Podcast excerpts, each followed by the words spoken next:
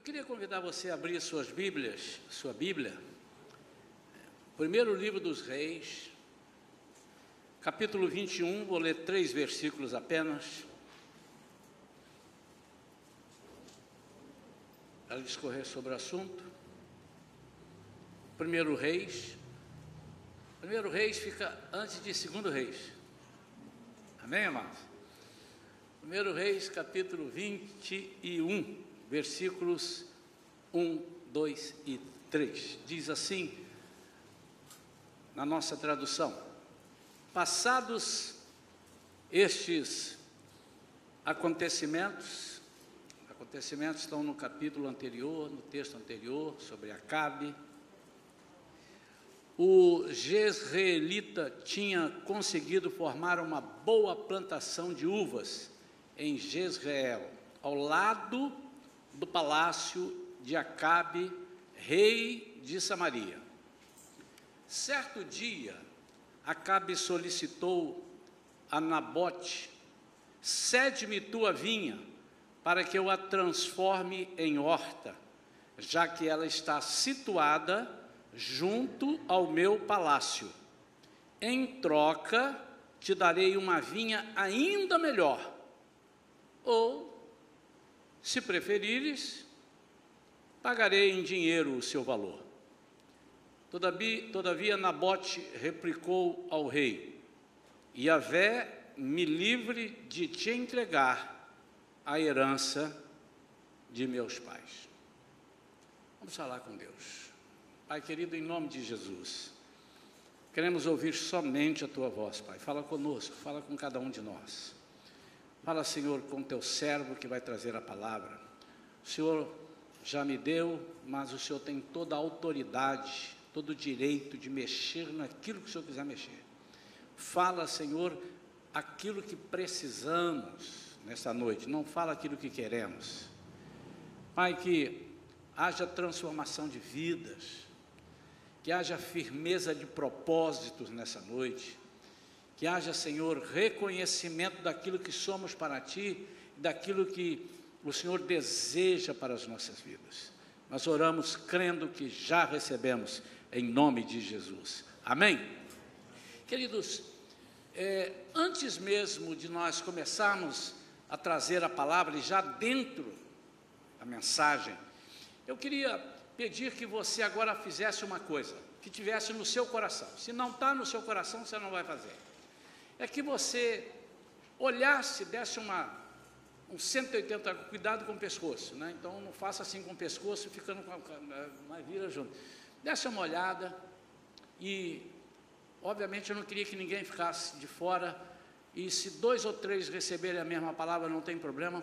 É que você agora, sem tirar a máscara, procurasse alguém e desse uma palavrinha para ele, uma palavra de vida, uma palavra de vitória, uma palavra de conforto, aquilo que o Senhor colocar no teu coração. Que você fizesse isso agora. Um, dois, três.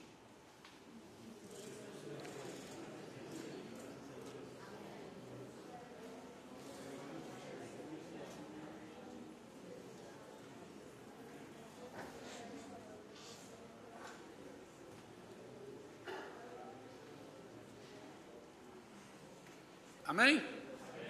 Você que recebeu a palavra, desceu legal? Foi bom?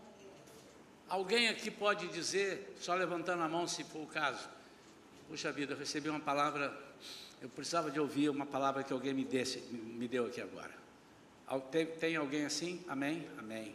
Amém. Como é importante, irmãos. Nós somos profetas de Deus. Nós somos encarregados de trazer a mensagem. Como é que Deus vai falar comigo? Ah, Ele fala comigo no meu pensamento, mas Ele fala mesmo, muitas vezes, através de nós. Nós precisamos, é, nós precisamos amaciar a nossa boca. Vou, volto a repetir, novamente falo. Vamos cultivar, vamos exercitar o poder de persuasão que foi dada somente à Igreja de Cristo. Nós temos que praticar isso na nossa vida. Nós recebemos de Deus coisas indizíveis e incontáveis. Há um hino antigo que diz: para nós contarmos as bênçãos, dizer quantas são. E nós não poderemos, diz o autor, contar tudo, porque são muitas, passaríamos muito tempo. E às vezes não valorizamos o nosso dia a dia. Alguns que pensam que para Deus estar agindo na nossa vida tem que haver trovoada todos os dias, relâmpago, tem que haver em, é, é, sapateado de repente, e Deus fala no silêncio, Deus fala na simplicidade, mas é importante que nós compreendamos, que nós aceitemos que tudo que Deus faz na nossa vida tem um propósito, e nós precisamos saber valorizar. Às vezes as pequenas coisas na nossa vida chamam a atenção das outras pessoas.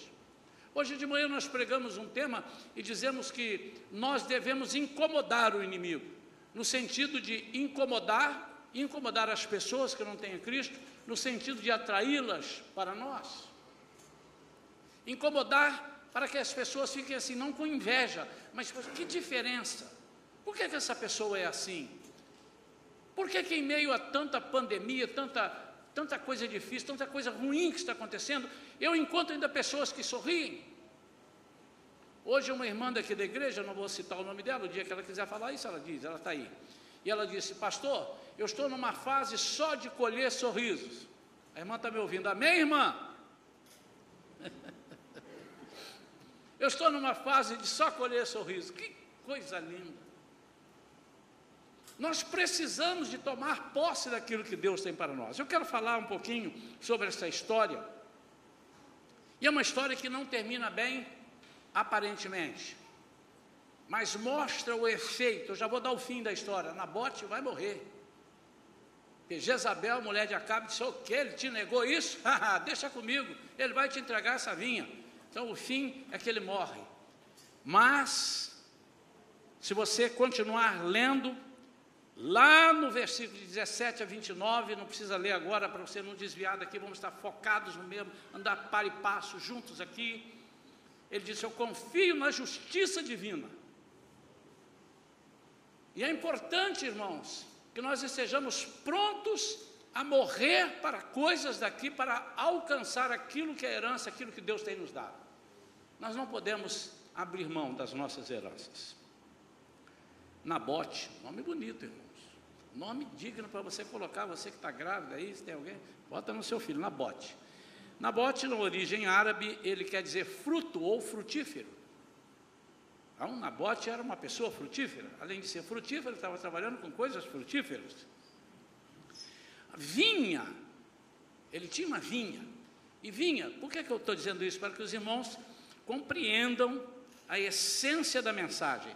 No hebraico, que quer dizer querem, é plantação de uvas, cultura permanente, com duração média de 20 anos. Já horta, também no hebraico, ierek, é uma variedade de culturas. É uma cultura temporária, é uma cultura de curta duração. Eu quero destacar aqui alguns pontos desta mensagem e adaptá-las à nossa vida espiritual. É lógico, irmãos, tudo aquilo que a Bíblia tem aqui é para aplicar na nossa vida espiritual, principalmente. Obviamente que muita coisa se aplica no nosso dia a dia, no nosso trabalho, na nossa vivência em família, é, das coisas que fazemos e empreendemos, mas tudo tem uma conotação espiritual, para nós precisa ter. Nós somos seres espirituais perante Deus, nós não somos daqui, estamos aqui, mas não somos daqui. A nossa cidade é outra, a nossa terra é outra. E hoje já falávamos, a nossa luta não é contra coisas materiais, não é contra carne e contra sangue, mas é contra as potestades espirituais que habitam as regiões celestes. A nossa luta, nós precisamos enxergar além do visível. Como é que você se enxerga além do visível? Como é que você enxerga o invisível? Pelo Espírito.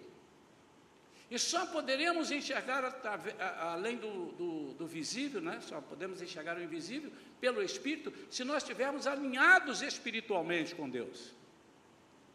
A primeira, primeira notação que eu faço aqui é que a vinha de Nabote chamou a atenção do rei Acabe. Ele tinha alguma coisa que chamou a atenção dele, que tenha chamado a atenção dele. Deixa eu dizer uma coisa para os amados. Já disse aqui muitas vezes, e de repente você deixa passar batido. O diabo gosta de coisa boa. O diabo gosta de coisa boa.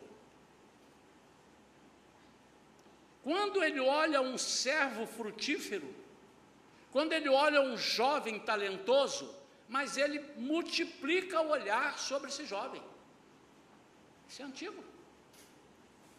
Quando o rei Nabucodonosor, lá na Babilônia, o povo chega e ele diz: escolhe aí os melhores que tiverem aí. Vê um, não, não, não vê gente lá acabado, não. Eu quero que vocês procurem para mim pessoas jovens. De cara vieram quatro, quatro hebreus.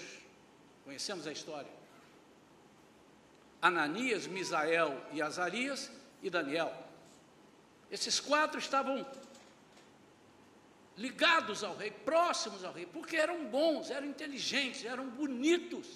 A Bíblia diz isso, eram formosos, eram tementes a Deus.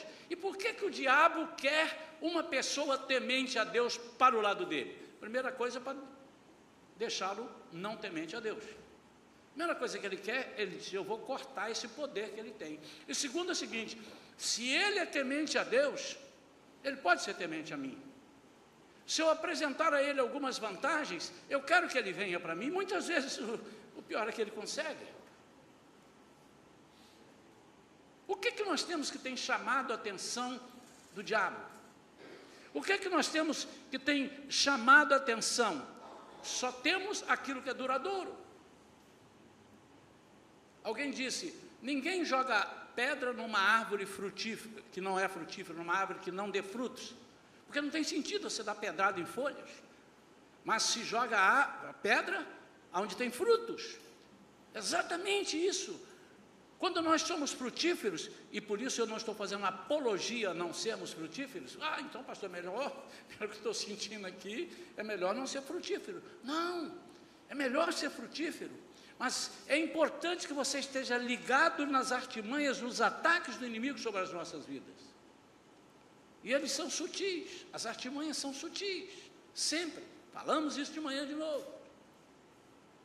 O inimigo então está sempre atento àquilo que temos de valor, aquilo que é duradouro. Por quê?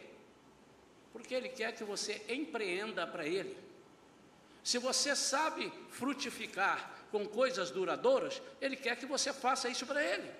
Ele não vai pegar uma pessoa que não dá, que não dá lucro para ele, ele quer, ele quer aumentar o reino dele.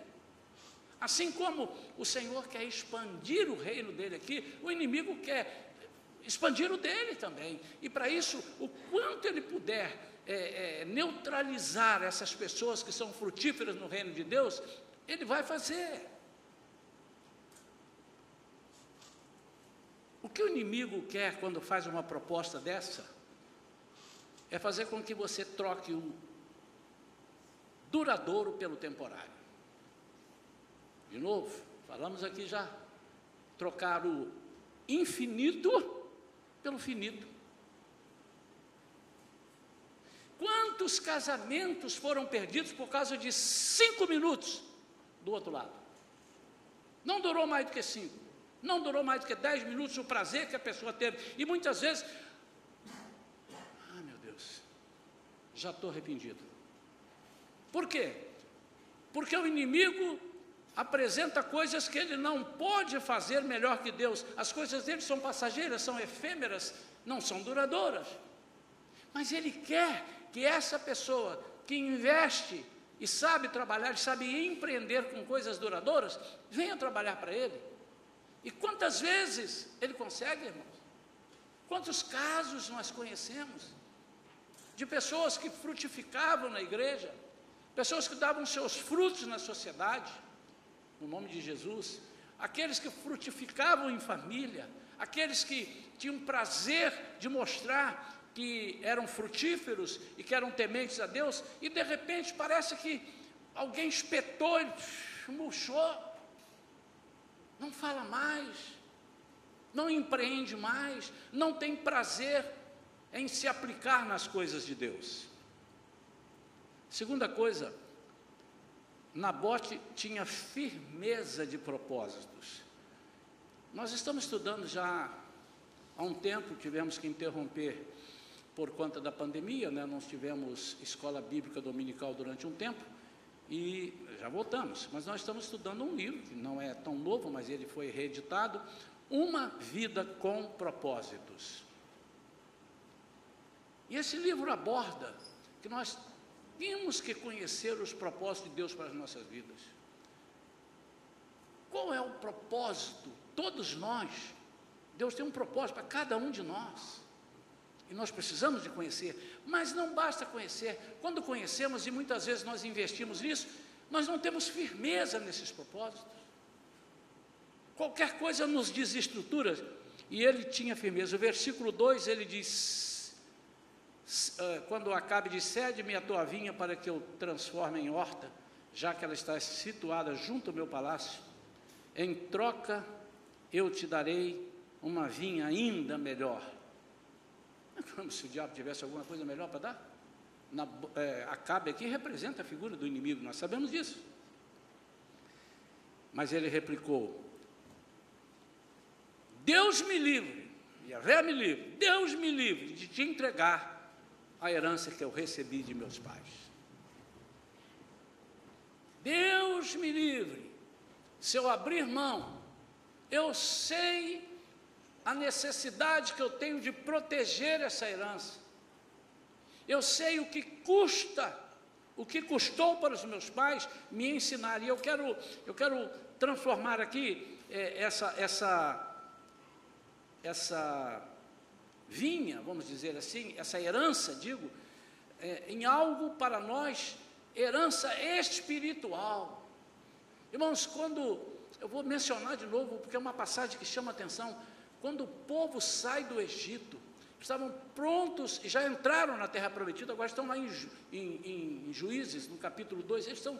É, de repente começa a minguar os ensinamentos que eles receberam, as pessoas, os anciãos vão morrendo, Josué morre, e aí aquela geração que ficou era uma geração que já não não comentava mais as coisas de Deus, aquilo que Deus pediu para falar lá no Egito, ainda com Moisés, pediu para Moisés falar: olha, diga ao povo que inculque na cabeça dos seus filhos, que fale com as pessoas.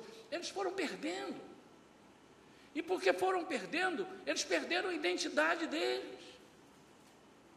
Aqui, Nabote está dizendo: Eu sei a minha identidade. Agora, que coisa interessante, amados, é que, mesmo ele estando perto do palácio, ele não se contaminou com as coisas do palácio. Geograficamente ele estava próximo do palácio, mas espiritualmente ele estava muito longe. Volto aos jovens que foram para a Babilônia. Amados, você não precisa pedir Deus para tirar você desse mundo. Você pode dizer, Senhor, me proteja e me guarde e me dê sabedoria do alto para que eu tenha firmeza de propósito e não me contamine com as coisas que são oferecidas a mim. De novo, eu não quero me amoldar a este mundo. Eu não quero tomar a forma, eu não sou daqui, eu estou aqui, mas eu não sou daqui. E isso nós temos que é, dizer continuamente. Nós temos que repetir isso para gravarmos aquilo que estamos falando. Ele estava perto, mas ele não se contaminou. Ele não se amoldou, por quê? Porque ele tinha firmeza de propósito. Ele sabia o que era a herança dos pais. Sabe o que, que às vezes fico pensando? Nós aprendemos as coisas que os nossos pais ensinaram, mas aprendemos teoricamente ou aprendemos na prática? Porque há uma diferença muito grande. De vez em quando, não tão de vez em quando, mas de vez em quando, eu encontro uma pessoa e às vezes conversando eu percebo que a pessoa é desviada do Evangelho. Quando eu digo desviada do Evangelho, e já vi pessoas é, dizendo assim, não, ele está desviado, mas ele tem a semente, ele não está tão desviado, ele conhece, está desviado do Evangelho. Porque o Evangelho disse que nós vamos anunciar as boas novas. Ele não está anunciando, ele está desviado. O Evangelho diz que nós temos que estar em comunhão com, é, com os irmãos. Ele não está, está desviado. E aí a pessoa diz assim: Não, mas eu sei, eu conheço a Bíblia. Aí ele começa a citar, pá, pá, pá, pá, pá. E às vezes a gente tem vontade de perguntar, por que, que você não aplica isso que você está falando? Por que, que você não pratica isso que você está dizendo? Então, às vezes, nós temos recebido de nossos pais uma herança teórica, mas não porque o pai disse teoria, nós não aplicamos. Nós precisamos exercitar isso na nossa vida. Hoje, por acaso, eu entrei ali e eu vi a professora falando aqui, a professora era minha filha, e ela dizendo, nossos pais nos ensinaram, eu parei, deixa eu ver o que eu ensinei, porque se ela falar que eu ensinei e eu não ensinei, eu vou entrar ali e vou corrigir ela agora. e eu me lembro muitas vezes, eu talvez tenha sido maçante uma ou outra vez. Quem sabe algumas vezes eu tenha excedido, ela tenha, as filhas tenham ficado um pouco zangadas, puxa vida, estou doido para ficar aqui dormindo. Mas vamos, nós precisamos estar congregando, precisamos falar do amor de Jesus. Nós temos que desmistificar esse negócio que começaram a propagar, dizendo que não, eu não preciso estar na igreja para ser crente. Você também não precisa jogar futebol, eh, não precisa ir para o estádio para jogar futebol. Mas pode. Claro, nós somos o corpo de Cristo. Obviamente que o fato de você vir à igreja não quer dizer que você é crente. Isso é verdade também. Mas nós precisamos, por quê? Nós não estamos aqui só para receber. Agora há pouco eu fiz um exercício, você veio aqui para dar alguma coisa, você já deu alguma coisa agora. Deus te abençoe. A palavra de vida. E eu fiquei aqui esperando, ninguém me deu uma. Irmãos, vamos esquecer que vamos esquecer que o pastor é igualzinho a vocês, eu preciso. Está em tempo ainda, se alguém quiser me dar uma palavra. Obrigado, meu. Amém. às vezes esquece do pastor, né? Vamos orar uns pelos outros. O pastor não precisa de oração, que ele é anjo. Brincadeira, é comum isso, né? Mas você veio servir. Então, ele tinha firmeza de propósito, porque ele já tinha praticado. O que, é que ele estava fazendo? Ele estava continuando uma plantação que era frutífera, e o nome dele já foi dado pelo pai, você vai chamar frutífero. Como é que traduz isso? Nabote. Amados, é muito legal quando nós vemos os nossos pais produzindo é, com, com é, experiências espirituais. É muito legal quando a gente vê e pode contar, mas é mais legal que a gente possa pegar aquilo e praticar na nossa vida. Eu tive um pai, já falecido, né? Meu pai e minha mãe, mas eu tive um pai com pouquíssima cultura, sempre falo isso daqui, mas ele tinha uma fé que espantava as pessoas. E algumas vezes ele falava alguma coisa que as pessoas riam. E parece que eu vejo a cara dele falando assim: Você vai ver, você vai ver, o jeitão dele. Alguns irmãos aqui conheceram, você vai ver, e via mesmo. Então, quando eu me encontrava em situação, e quantas situações semelhantes ou piores da que ele vivenciou, e eu agora estava vivendo, eu lembrava da herança que ele deixou para mim e desconfia no Senhor. Quantas vezes ele, eh, em, em situações dificultosas, nós não sabíamos e perguntava, pai, e agora? Crendo que ele ia dar a saída, mas ele não tinha saída, e ele, a resposta dele era: Deus proverá. Quando ele falava Deus proverá, porque ele não sabia o que dizer. Então ele jogava para frente. Mas ele estava acreditando, Deus proverá. E meu amado e minha amada, a melhor coisa para a gente dizer Deus proverá, melhor momento, é quando nós não sabemos o que dizer. Sabe por quê? Se você disser Deus proverá, você está evitando de dizer assim, é mesmo, essa vida é uma praga. Mas você já usou a palavra e disse, Deus proverá. Você iria dizer: Eu não sei o que fazer, eu estou perdido. Ô oh, vida, ô oh, Deus. Em vez de você dizer isso, você vai dizer: Deus proverá. Você está entregando a Ele a batuta da sua vida, para Ele reger a sua vida. O diabo está ouvindo você dizer: Deus proverá. A igreja está aí? Amém. Amém. Deus proverá. Eu quero saber, há alguém aqui que tem uma situação nesses próximos dias de novembro para resolver e ainda não sabe como é que vai resolver, são situações difíceis? Faz assim com a mão, faz assim com a mão, levanta a mão. Eu quero que alguém de perto de você diga essa palavra: Deus proverá, minha amada. Deus proverá, Leila, nossa visitante, guardei teu nome, viu? Deus proverá, Deus proverá, Deus proverá. Você que recebeu a palavra, diga alguma coisa. Só isso?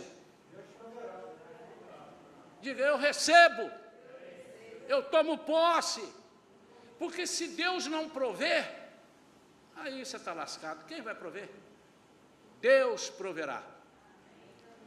Terceira coisa, Nabote sabia identificar uma armadilha de Satanás. Falamos disso hoje aqui. Como é que a gente aprende a identificar armadilhas? Ficando próximo de Deus. Como é que você aprende a profissão do seu pai? Fica perto dele. Ou de alguém. Encosta nele. Fica ali. Não sai de perto. Fica ali próximo. Foi assim que Eliseu fez com Elias. E ele ficava perto. E Elias, e tal, e Eliseu. Quando Eliseu, quando Elias está pronto a ser arrebatado, ele diz assim: Eu quero essa porção dobrada. Já expliquei isso aqui que não é o dobro, ele não está pedindo o dobro. Essa porção dobrada era dedicada somente àqueles que eram é, oficialmente designados. Você é o meu herdeiro, meu sucessor para fazer isso. Você é o titular disso que você vai fazer. Então, eu quero isso, eu quero isso para a minha vida. Essa vinha representa a nossa herança espiritual e o nosso direito à primogenitura. É, embora você não seja um filho primogênito na sua casa, pode ser que você aqui, eu, não, eu, realmente eu sou mais velho, sou primogênito, pode ser que você seja o caçula, como eu sou. Eu estou falando de primogenitura espiritual, o que significa? a unção que Deus passou para você, você não pode entregar na mão do inimigo. E como é que você entrega na mão do inimigo? Entregando na mão de pessoas que conseguem convencer você. Nós não podemos deixar as pessoas nos convencerem. Nós temos que ter firmeza de propósito e temos que conhecer que são armadilhas. Eu te dou algo muito melhor. Mas se você tem melhor, fica com ele. Imaginou, irmãos, que troca. Me dá a sua vinha, que dura 20 anos, eu te dou minha horta. Dou alface, te dou couve, te dou. Daqui a pouco acaba. É uma, é uma variedade de culturas.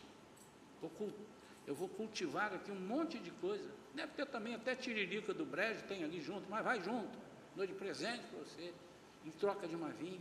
O inimigo sempre está próximo, mas ele usa as sutilezas, ele enfeita o pavão, ele faz o, o presente ficar bonito, e normalmente fica mais bonito. E a gente fica olhando e achando que as coisas que não são de Deus são mais bonitas. Mas as coisas que são de Deus chamam a atenção, porque elas são duradouras, elas são infinitas, elas nos alegram, elas nos honram, elas nos colocam no patamar onde as pessoas invejam ter aquilo que nós temos. Posso ouvir mais um amém ao som?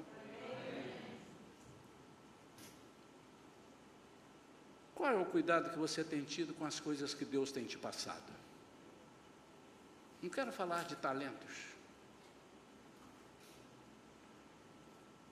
Mas eu quero te perguntar: por que, que você era usado e não é mais na igreja? Por que, que você era usado na sua vizinhança e não é mais? Eu fico tão triste, irmãos, quando eu converso com um ou outro irmão, e já conversei com uns três ou quatro. Por que, que você não está frequentando a escola bíblica dominical? Não, porque está dando uma coisa que eu já sei, mas tem muita gente que não sabe. Você fica lá para ajudar o professor? Porque tem hora que o professor não vai saber responder, aí levanta você o inteligente mais e sabe bem, e tem gente, mas nós somos orgulhosos. Nós aprendemos, somos egoístas, aliás, aprendemos. Eu já aprendi, eu não quero, mas você precisa aprender para ensinar. Quantos irmãos que estão aqui nesta noite, sinceramente falando, Sinceramente, ninguém vai olhar para você, só eu. Você diz, pastor, eu não tenho muita facilidade de orar. Eu, eu não sei orar direito. Tem alguém assim? Ah, que bom, ninguém.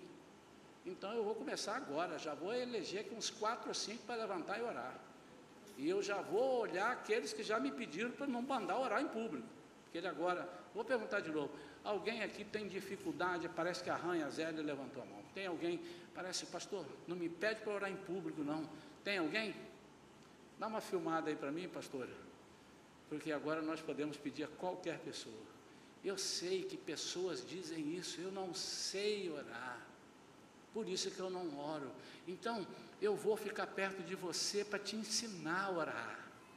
Os discípulos falaram: Jesus, ensina a gente a orar. Ensina a gente a orar.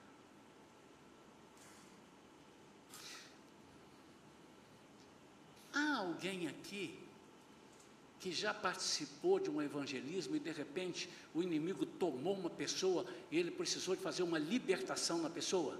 Já, já teve aqui gente assim? Teve. Há alguém que tem medo disso? Há alguém que não sabe nem por onde começar? Não sabe nem por onde começar? Levanta a mão. E alguém que nem uma coisa nem a outra? Levanta a mão. Porque uma turma, eu fiz uma pergunta e ninguém levantou. Fiz a outra pergunta e ninguém levantou. E quem nem uma coisa nem outra? Você tem facilidade de lidar? Não tem facilidade? Levanta a mão. Levanta a mão. Eu preciso que você aprenda, irmão. E nós temos aqui pessoas que podem trabalhar com você, orar e ensinar isso. Nós precisamos, nós trabalhamos num mundo tenebroso. Vivemos num mundo tenebroso. Nós não vamos ficar aqui expulsando o demônio, não, mas eu vou te perguntar, e se ele entrar? Eu estava uma vez cantando no meio do culto, irmãos, cantando, ainda ia pregar. Eu estava lá cantando. De repente eu vi um, um, alvoroço, todo mundo correndo, uma pessoa caiu endemoniada. E eles não sabiam o que fazer com a pessoa endemoniada. E eu aqui cantando não sabia. o que, que eu faço? Se eu vou lá, vou dizer que só eu que sei. O pastor está aqui atrás de mim. Eu fiquei numa, um beco sem saída. Eu falei, como é que eu faço? Porque eu aprendi também que eu não posso fazer algumas coisas e o pastor poderia bater no meu ombro, irmão, Sai daí, isso aí é comigo, não mexe nisso não. E eu estou vendo ali o camarada estribuchando, dando pancada, rodopiando, já tinha uns quatro segurando ele, já tinha dado tapa na cara, puxado para lá, e eu cantando, já quase perdendo a letra, errando a letra. Ninguém estava expulsando o demônio antes do demônio aparecer.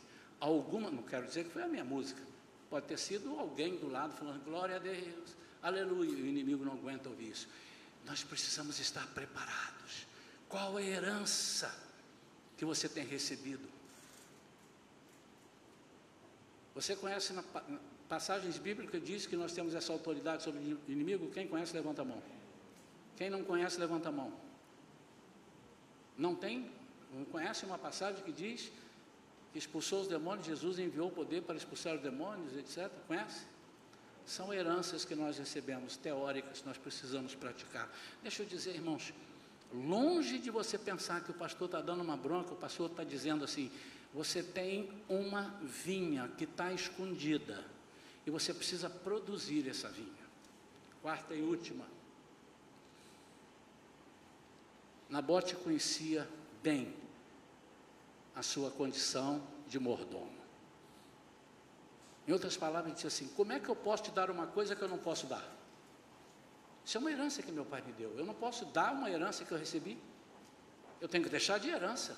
E você não é meu afilhado, nem meu filho, para eu receber de herança. Ele tinha consciência da mordomia cristã. Amados, às vezes nós estamos fazendo da nossa vida o que bem queremos e dizemos: a vida é minha. Você que se engana. A vida não é sua. Você foi comprado por um alto preço. Você foi comprado pelo sangue de Jesus. A Bíblia diz que nós pertencemos a Ele. Somos filhos de Deus.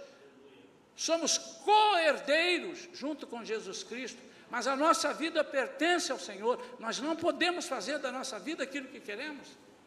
Nós não podemos distribuir o nosso tempo de qualquer coisa, de qualquer jeito. Uma vez eu vi um pastor falando, falei, rapaz, nunca pensei nisso, muitos anos atrás. E Deus te dá 24 horas por dia para você fazer o que quiser. Não, eu durmo oito, mas Ele está te dando oito para dormir. Qual é o dízimo que você dá da sua vida? Você usa 24 horas, não, 8 eu durmo, então tá, sobraram 16. 4 eu faço isso, 12 eu falo aquilo, e nada para Jesus. Ao menos você precisaria perceber que você é um mordomo de Cristo na sua vida. Você precisa gastar alguns minutos, algumas horas, mas você não pode entregar aquilo que não te pertence, aquilo que é dado de herança. Deus te resgatou, a Bíblia diz que Ele nos tirou das trevas para a maravilhosa luz. E nós usamos a nossa vida e usamos as nossas palavras, usamos nossos conselhos muitas vezes para as coisas erradas. Nabote, se essa vinha não pode ser transferida, porque ela é minha mas é como se não fosse minha. Ela é uma herança. Como você tem aplicado ou investido tudo aquilo que vem de Deus? Como você tem aplicado? Eu, eu não quero falar de dinheiro, hoje eu não vou falar de dinheiro. Eu quero falar da sua vida. Desde que você acorda, seja sincero, irmãos. Eu nasci num lar cristão, mas há alguns anos atrás eu apliquei na minha vida uma coisa, e só faço de alguns anos atrás, talvez 15 anos para cá. Eu não profiro uma palavra quando eu acordo, antes de dizer, Deus seja bendito. Obrigado, Senhor. E o Senhor pode me cobrar isso. A primícia da minha palavra é para Ele. Mas depois, nós precisamos de ter prazer, irmãos, de ter prazer. Eu disse que ontem fui visitar uma igreja, né? E eu achei muito legal. E eu fui chegando ali e disse, ah, pastor, você chegou porque você é um cantor conhecido. Não, eu comecei a observar, porque depois fui para o público, sentei lá e fiquei olhando. As pessoas chegavam e eles recebiam uma palavra, Deus te abençoe. E aí quando o pastor perguntou, temos visitantes aqui? Só tinham dois. Então eles falaram para a membresia toda. E eu, eu, eu sinto que nós precisamos de fazer isso. Eu sinto que nós precisamos ser mordomos de Deus e falar aquilo que Deus fala para nós. Nós temos que falar para as pessoas. Eu tenho recebido palavras de bênção. Eu tenho recebido, é, quando leio a palavra, promessas de Deus sobre a minha vida. E o que é que eu tenho feito com essas promessas? Eu preciso distribuir. Eu tenho aprendido que quanto mais eu distribuo, mais eu tenho para distribuir. Por quê? Porque o Senhor nos abastece. Não podemos negociar aquilo que não é nosso. Não é para ser usado em deleite próprio. A palavra de Deus diz: vocês pedem e pedem mal, porque pedem. Vocês pedem e não recebem porque pedem mal. Pedem para gastar em seus próprios deleites. Eu disse por último, mas eu tenho mais uma. Nabote demonstra saber o valor do projeto de Deus para a família. O resto do texto eu, eu deixo para você ler em casa, mas eu já dei o final dele no início da mensagem. Versículo 4 diz: Acabe então, vai para o palácio, irritado e muito aborrecido por causa da resposta e do modo de falar de Nabote, porquanto lhe havia dito francamente: Não lhe entregarei a herança de meus pais. E por isso estendeu-se sobre o leito, voltando o rosto para a parede, e não quis comer nada. Sua esposa Jezabel aproximou-se dele e questionou: Por que estás tão chateado a ponto de rejeitares a comida? E ele respondeu: Porque falei a Nabote: Me dá a tua vinha. Ou se preferires, eu te darei em troca outra vinha. Mas ele prontamente disse: Não te entregarei a minha vinha. E Jezabel, sua mulher, o admoestou: É assim que governa sobre o reino de Israel? Levanta-te, como alega teu coração, eu mesma te darei a vinha de Nabote em tuas mãos. E ela preparou um esquema mentiroso, audacioso, para que Nabote morresse e a vinha dele fosse tomada. Mas o final da história é muito mais lindo do que a morte de Nabote. É a honra do Senhor sobre aqueles que guardam a sua herança. E muitas vezes, amados, nós com, com medo das propostas ou do que podem vir sobre nós, nós não estamos dispostos a morrer pela nossa família. E eu agora não quero dizer morrer literalmente, mas se preciso for, eu acho que você morreria.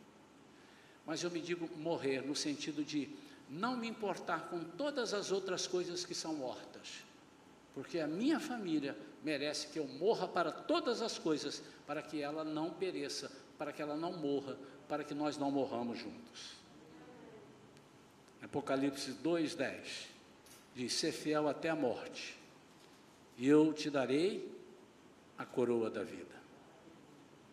E ele disse isso a quem? Ele disse à igreja de Esmirna. O que, é que estava acontecendo com a igreja de Esmirna? Estava sendo perseguida.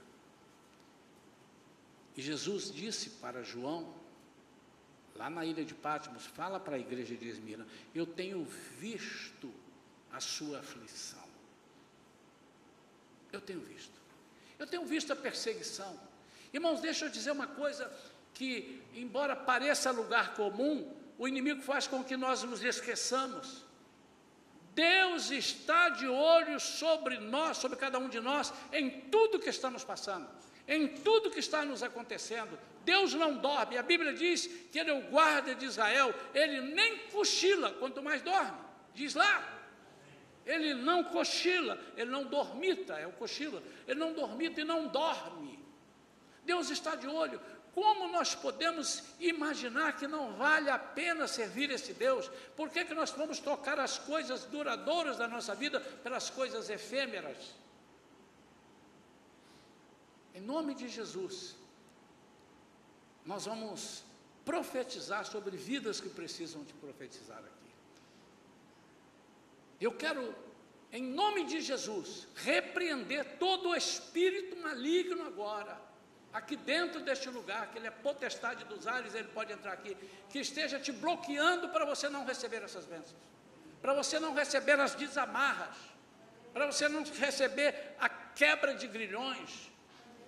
Aquele que está te colocando ali, se o pastor me perguntar, eu não vou falar nada, eu vou ficar aqui no meu canto, ou então vou, eu vou fingir que me deu uma sede, eu vou sair para beber água. Em nome de Jesus, eu repreendo a tua sede agora, você não vai sair.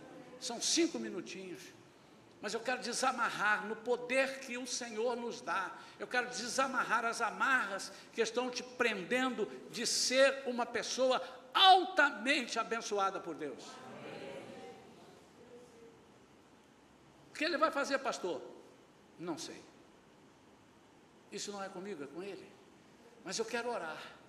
Eu quero orar para aqueles que têm coragem de dizer e serem humildes e dizer: Não, eu quero estar rendendo muito mais. Eu quero que o inimigo realmente tenha inveja de mim, muito longe dele querer ser meu amigo, muito longe de eu aceitar a proposta dele. Em nome de Jesus, eu quero fazer isso. Eu quero que você fique de pé agora. Eu quero agora fazer uma coisa que quem está próximo de você, olha para mim vocês, você está próximo, vocês vão agora vão me ajudar. Amém? Todo mundo? Quem pode me ajudar? Quem pode me ajudar? Só vou pedir uma coisa que vocês sabem fazer e podem fazer. Eu não vou pedir nada diferente.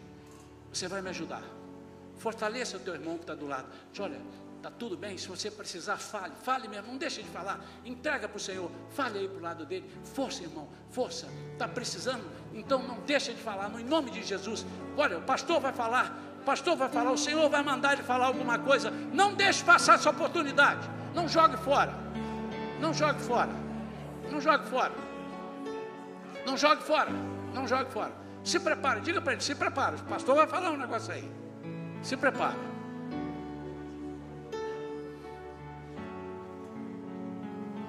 Em nome de Jesus, eu te peço, não saia agora, não vá para o banheiro, não vá beber água. Segura cinco minutos. Cinco minutos.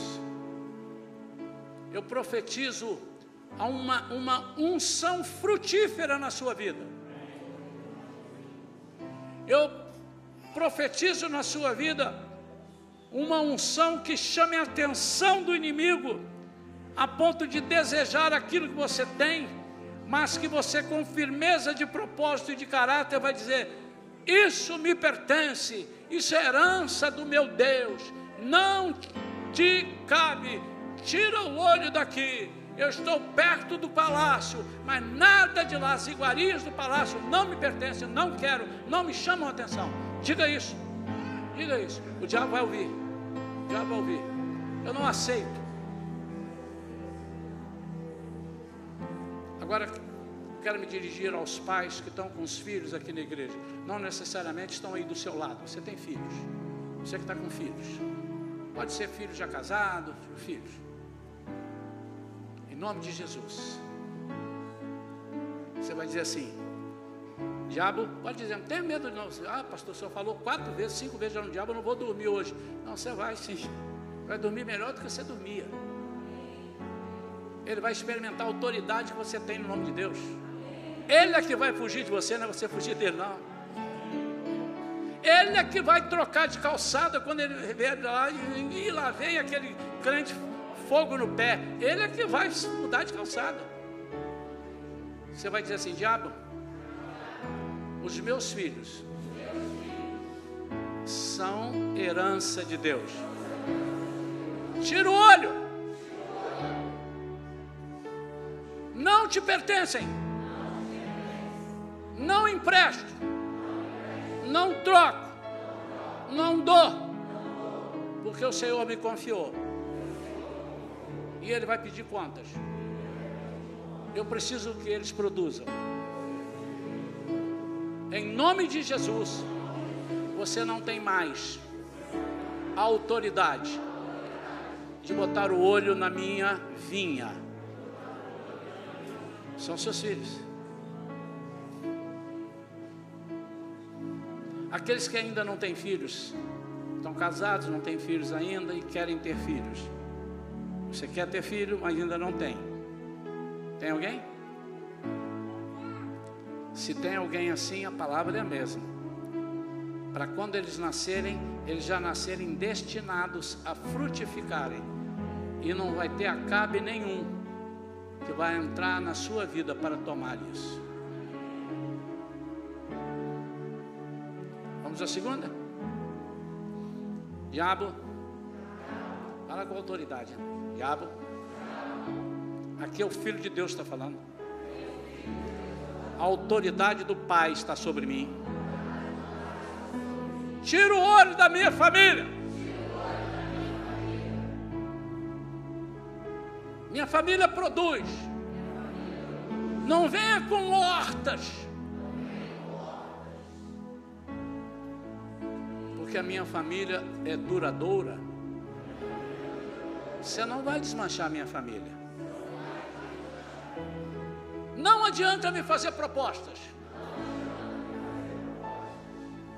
Você tem ouvido as minhas necessidades que eu estou falando aí pelos cantos? Fala. Mas não estou falando para você, estou falando para Deus. Tira o teu nariz da minha família. Em nome de Jesus. É minha vinha é minha herança. Eu estive no altar, eu jurei perante o Senhor que só a morte nos separaria. O que que separou na bote da vinha? A morte.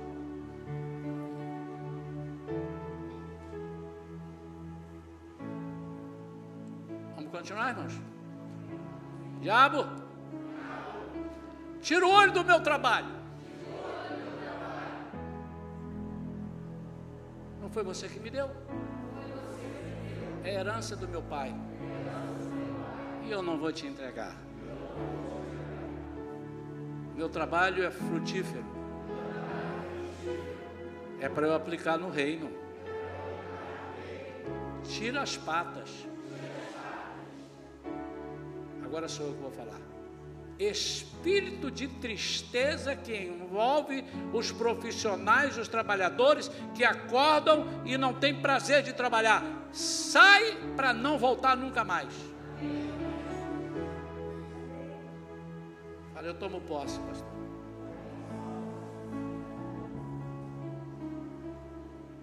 Diabo, você não tem poder sobre a minha palavra. Eu agora vou lançar a palavra. E toda vez que eu lançar, você vai estar apertado. Porque o Senhor Jesus me deu essa autoridade. E eu vou falar no nome dele. E vai ter que acontecer. Porque a minha palavra é frutífera. Eu não troco por lorotas. Eu não troco por conversa fiada.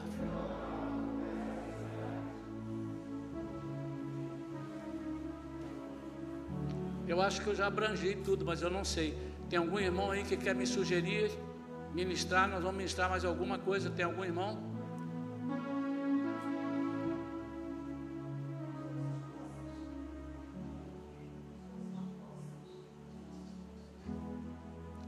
Diabo, aquilo que nós conquistamos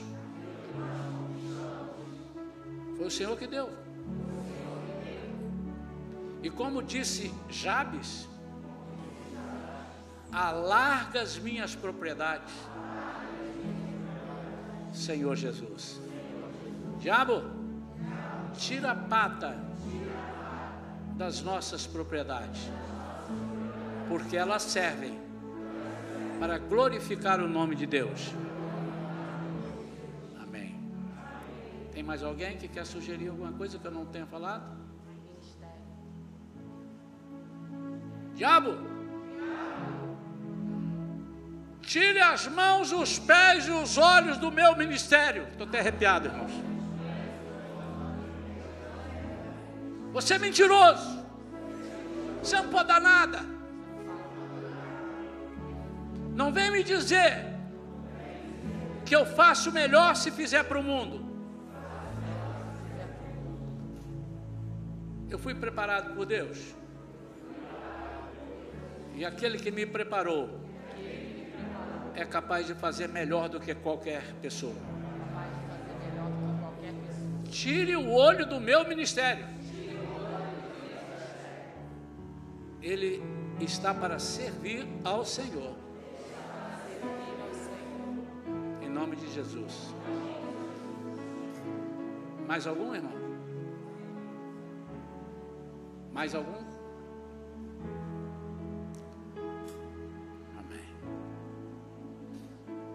nome de Jesus, irmãos. Isso aqui que eu fiz não é uma alegoria.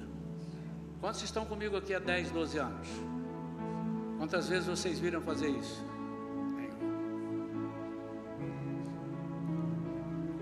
Nós não quer dizer que nós vamos fazer todo domingo, mas se precisar nós vamos fazer. Mas eu tinha vontade, irmãos, que os irmãos domingo que vem me lembrassem. Para a gente repetir isso mais uns dois, três domingos.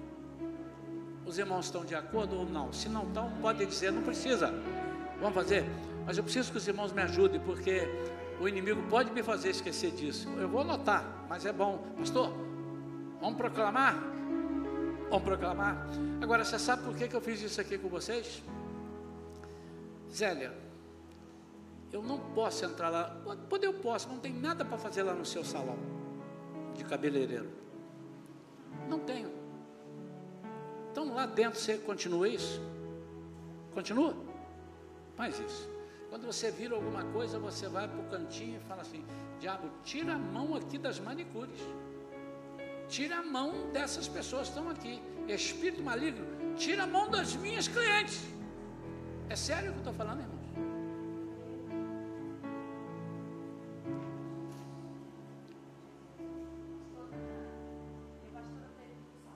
Puxa aqui. Puxa aqui para ver. Fez.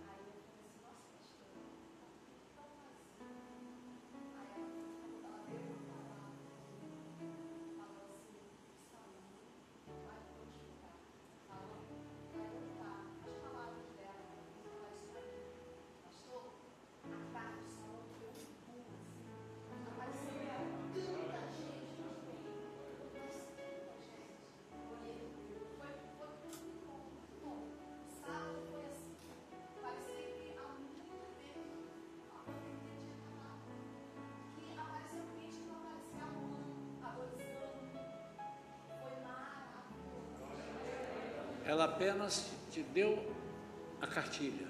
Não é a palavra de A ou de B, é a palavra do nosso Deus proferida pela nossa boca. Só para o diabo não vir em cima, pastora, você vai me dar mais três palavras? Olha que eu faz uma fila aqui que a pastora vai dar uma palavra. Não é essa a intenção. O diabo está desmascarado, ele não vai fazer isso porque nós não recebemos honra.